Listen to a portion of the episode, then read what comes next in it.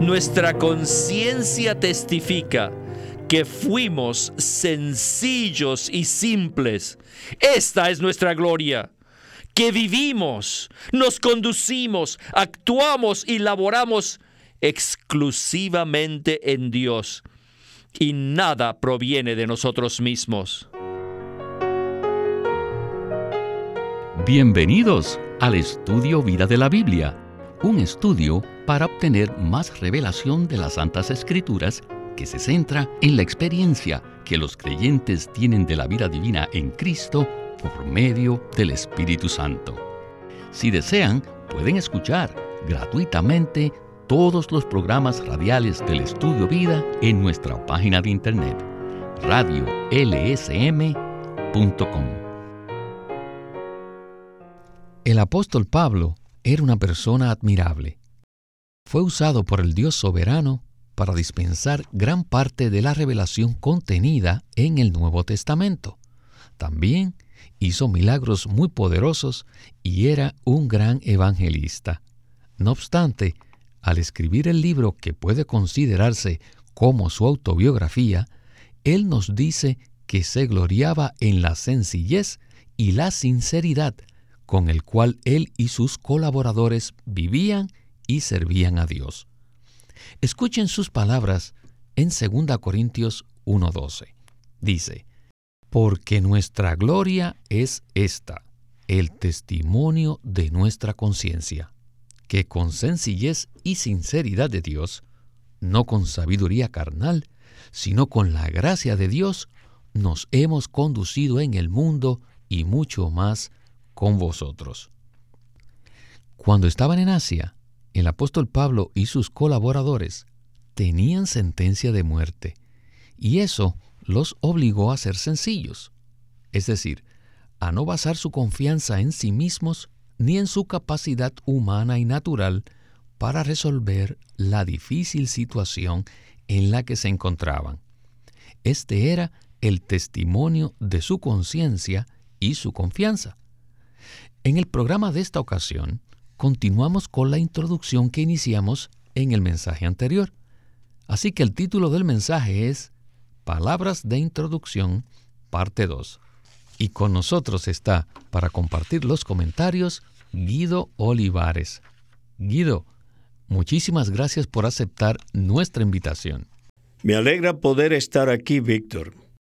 Al llegar a Segunda de Corintios, lo que vemos es a una persona que vivía conforme al Cristo resucitado, una persona que vivía en su espíritu. Por eso decimos que es la autobiografía de una persona que vive en el espíritu. Así que el libro de 2 Corintios es como una demostración práctica de lo que Pablo había escrito en 1 Corintios. En otras palabras, al leer 2 Corintios, podemos ver el significado práctico de vivir una vida en resurrección y en el Espíritu. Sin profundizar mucho en la vida del apóstol Pablo, podemos darnos cuenta que él no era una persona que vivía de manera externa y religiosa, o que vencía todas las dificultades fácilmente. En realidad, la vida de Pablo estaba plagada de grandes dificultades y de sufrimientos terribles.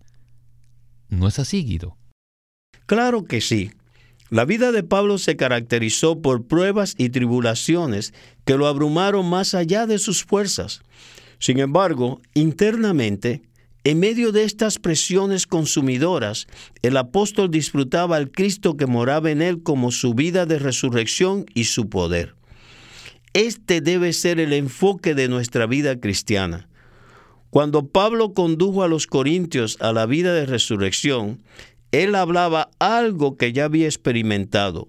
Puesto que el apóstol había pasado por experiencias de muerte, podía experimentar a Cristo como la vida de resurrección. En este mensaje hablaremos de tres versículos que son muy ricos, elevados y profundos. Están en la esfera de la experiencia y no en la esfera de la doctrina.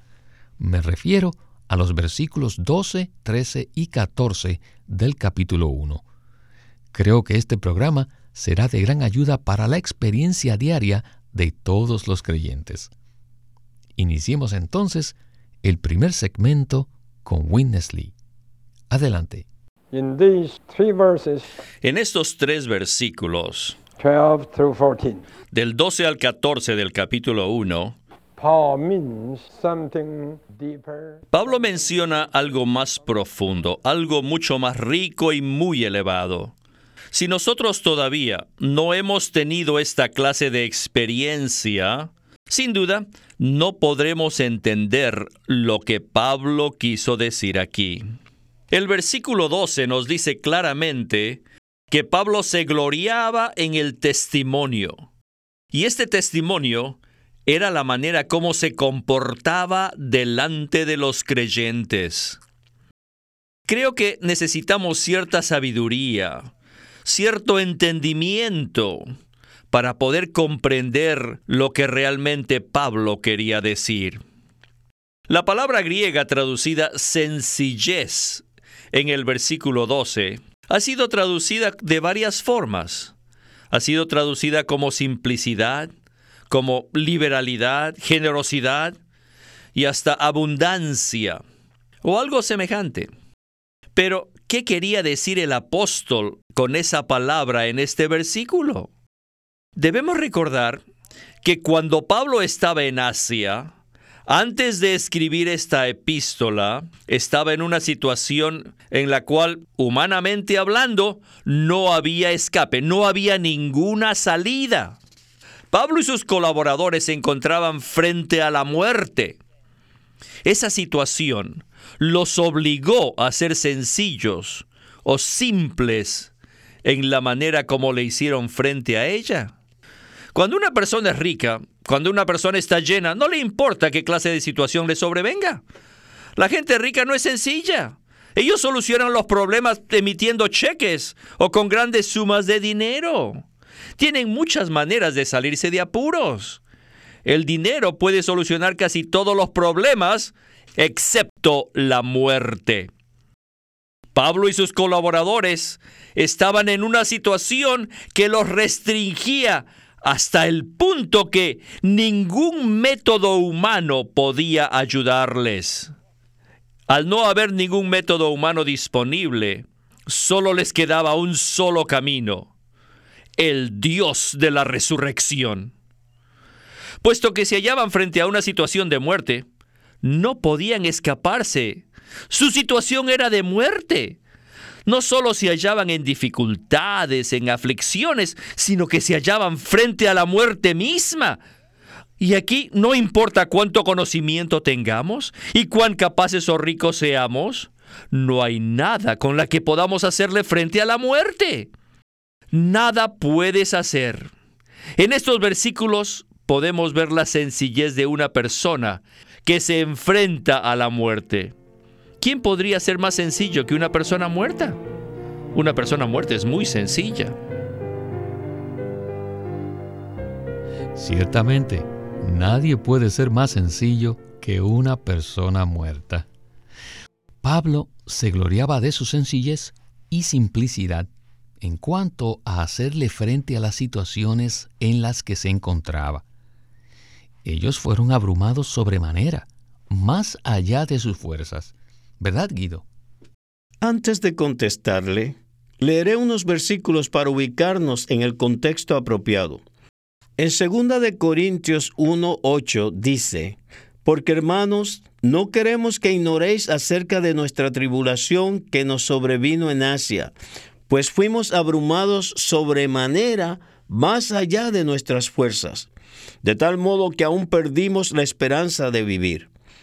Todos tenemos el concepto de que Pablo era muy espiritual y que trascendía cualquier problema en el que él se encontrase. Sin embargo, en este versículo, él nos muestra que estaba tan desesperado que había perdido la esperanza de vivir. La situación en la que se encontraba estaba más allá de sus fuerzas. Yo creo que todos nosotros como creyentes alguna vez hemos estado confrontados a situaciones que están más allá de nuestras fuerzas. En esos momentos no funciona nuestra sabiduría, ni nuestros métodos, ni nuestros planes, ni nuestro poder o nuestra habilidad. Esos son momentos en que nuestra única salida es Dios mismo, el Dios de la resurrección. Pablo añade en el siguiente versículo, de hecho tuvimos en nosotros mismos sentencia de muerte, para que no confiásemos en nosotros mismos, sino en Dios que resucita a los muertos. Es muy fácil decir que confiamos en Dios, pero solo cuando nos enfrentamos a una situación donde aparentemente no hay ninguna salida, sea familiar, de trabajo o de salud, es que podemos ser entrenados para confiar en el Dios de la resurrección. Siento mucha carga por este tema, así que continuaré unos minutos más. Como creyentes, es posible que enfaticemos que Dios es un Dios viviente, lo cual es totalmente cierto. Dios también lleva a cabo milagros y es posible que nos saque de situaciones muy difíciles. No obstante, también es necesario que aprendamos a conocerlo como el Dios de la resurrección. Una vez que lo experimentamos de esta manera, nos damos cuenta que Él no desea sacarnos de las situaciones difíciles, sino que desea impartirse a nosotros cuando estamos en medio de ellas. Él hace esto para transformarnos en piedras preciosas para su edificio. Esto es realmente lo que Dios desea hacer. A medida que avanzamos con el Señor en nuestra vida cristiana, pasaremos por situaciones que están más allá de nuestras fuerzas, para que aprendamos a conocerlo como la vida de resurrección. De esa manera, podremos ser interiormente transformados para ser la nueva creación y esto es algo precioso. Ciertamente lo es, Guido. Todo lo que Pablo dijo a los corintios provenía de su propia experiencia. El apóstol estaba en una situación donde enfrentaba sentencia de muerte, pero esto sucedió con el fin de que se manifestara la vida de resurrección de Cristo. Bien, regresemos de nuevo a Witness nosotros, los seres humanos, no somos sencillos. ¿Y quién puede ser sencillo? Solo una persona muerta. Nunca he escuchado a una persona muerta que exprese sus opiniones. Si les pregunto, ¿están satisfechos con la temperatura del salón? Inmediatamente algunos dirán, no, hermano Lee, estamos sufriendo con el calor. Y los otros dirán, ay, no, está haciendo mucho frío. Sin embargo, si este salón estuviera lleno de muertos, no, habría ningún problema. Si se queman por el calor, no les importa. O si se congelan por el frío. Igualmente no tendrían ningún problema. Porque no hay opiniones. Las personas muertas son muy sencillas. Pablo llegó al punto en que se consideraba a sí mismo como uno muerto. No tenía opiniones. Y su confianza estaba solamente en Dios, el Dios que resucita a los muertos. Entonces Pablo dice en el versículo 12, porque nuestra gloria es esta, el testimonio de nuestra conciencia. ¿Qué conciencia? No que somos sinceros o fieles o honestos, sino que nuestro testimonio, el testimonio de nuestra conciencia es que con sencillez y sinceridad de Dios. Somos sencillos, simples, no con sabiduría carnal, sino con la gracia de Dios nos hemos conducido en el mundo y mucho más con vosotros. Él no recurrió a nada humano para afrontar las diversas situaciones. Él era sencillo, no ejercitó su conocimiento, su capacidad, su fuerza o su sabiduría. Tampoco fue diplomático, ni jugó a la política. Es como si Pablo hubiese dicho, nuestra conciencia testifica que fuimos sencillos y simples. Esta es nuestra gloria, que vivimos, nos conducimos, actuamos y laboramos exclusivamente en Dios, y nada proviene de nosotros mismos. El Dios de resurrección, el Dios que levanta a los muertos, es el único método que usamos. No tenemos ningún otro camino. Nuestro camino es Dios. Guido, ¿qué tal si hablamos un poco acerca de este testimonio del cual Pablo se gloriaba? La mayoría de nosotros quisiéramos que los demás nos vieran como personas honestas, fieles o diligentes, las cuales son buenas virtudes espirituales. Sin embargo, Pablo se gloriaba en su sencillez. Entonces, ¿cómo se relaciona esto con experimentar la vida de resurrección? Para mí esto es maravilloso. Pablo se hallaba en medio de una situación muy compleja e inexplicable. Cuando nosotros pasamos por sufrimientos y aflicciones, no podemos entender por qué estamos pasando por esas situaciones o qué es lo que está sucediendo. Sin embargo, al pasar por situaciones complejas, nos volvemos sencillos o simples. Me gustaría usar una ilustración tonta que he empleado muchas veces. Cuando una persona está en un barril y es arrastrada por la corriente a las cataratas del Niágara, no hace oraciones doctrinales, sino que se vuelve muy sencilla y dice, Señor, sálvame. Siempre que pasamos por situaciones complejas, somos entrenados para conocer al Señor y nos volvemos muy sencillos. Llegamos al punto en que decimos, Señor, sin importar lo que suceda, solo te quiero a ti. Quiero ganarte y quiero que me ganes. Si te tengo a ti, lo tengo todo. El hermano Watchmani escribió un pequeño folleto que se titula Un tesoro en vasos de barro. Allí dice que en cierta oportunidad él se hallaba en una situación muy difícil y el Señor le mostró que era como ir navegando en bote por un río y llegar a un obstáculo por donde no se podía pasar. Entonces el Señor le preguntó, ¿qué quieres que haga? ¿Quieres que remueva el obstáculo o que sube el nivel del agua? Esto nos muestra que muchas veces el Señor no remueve los obstáculos, sino que desea incrementar el nivel de su vida en nosotros. A pesar de que el obstáculo no es removido, el Señor como gracia se incrementa en nosotros y nos transforma para ser edificados y llegar a ser su cuerpo. Bueno, creo que esto lo podemos ilustrar con aquellos que pescan en los arroyos en las montañas.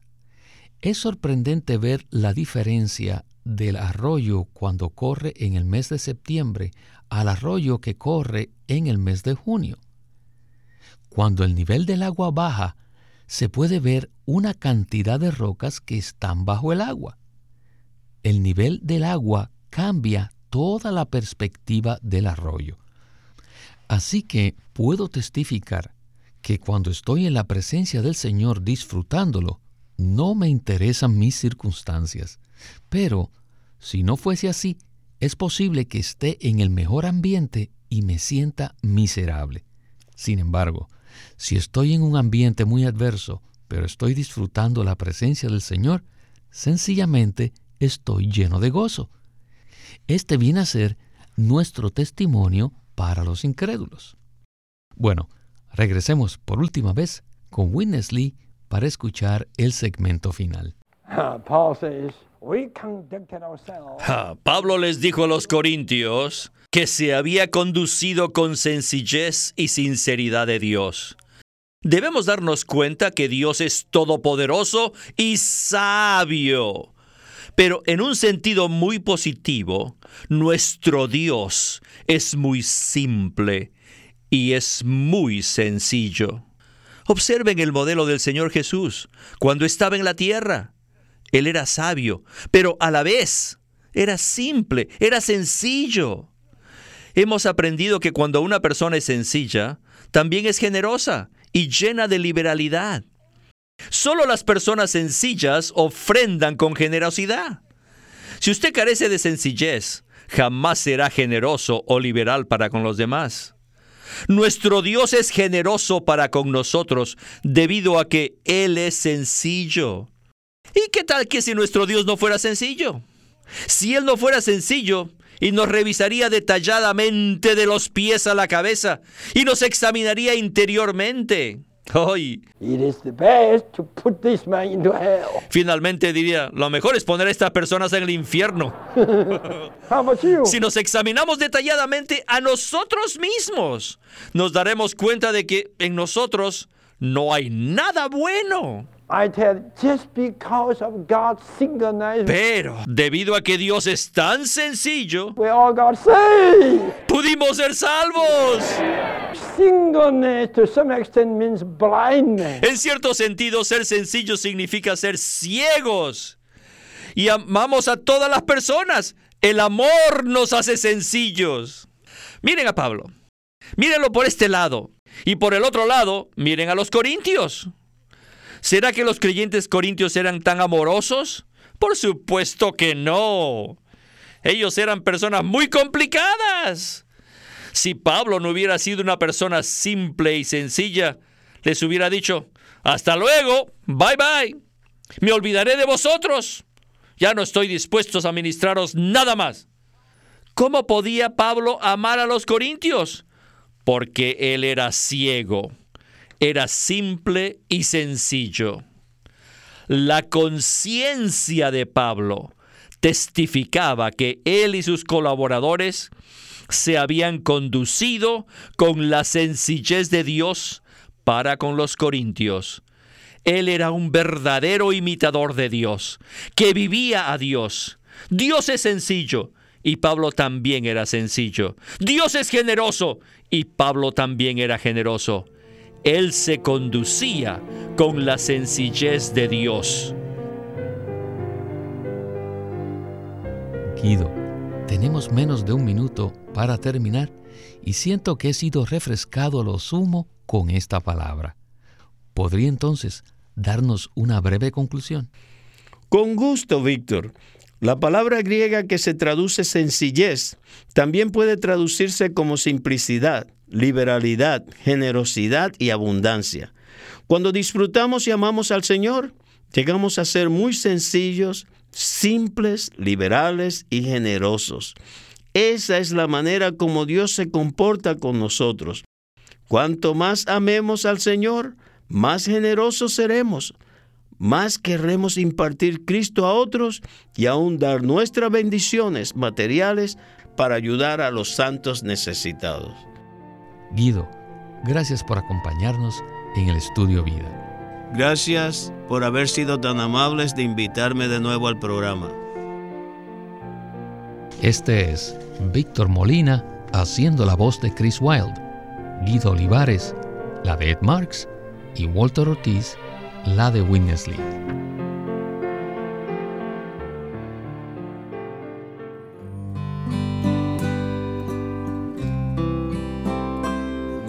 El día de hoy queremos presentarles un libro titulado El Plan Eterno de Dios, en el cual Watchman Nee presenta el plan que Dios tiene desde la eternidad, el cual sobrepasa con creces la satisfacción de nuestras esperanzas y de nuestros anhelos personales.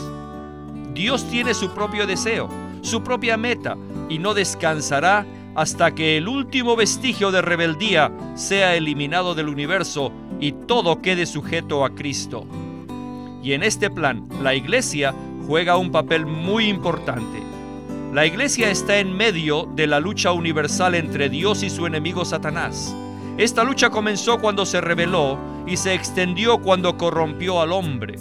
Y ahora la responsabilidad de derrotar a Satanás recae sobre la iglesia en la medida que ésta se esfuerza, mediante la revelación y la oración, por defender los intereses de Dios sobre la tierra y eliminar todo indicio de la influencia satánica.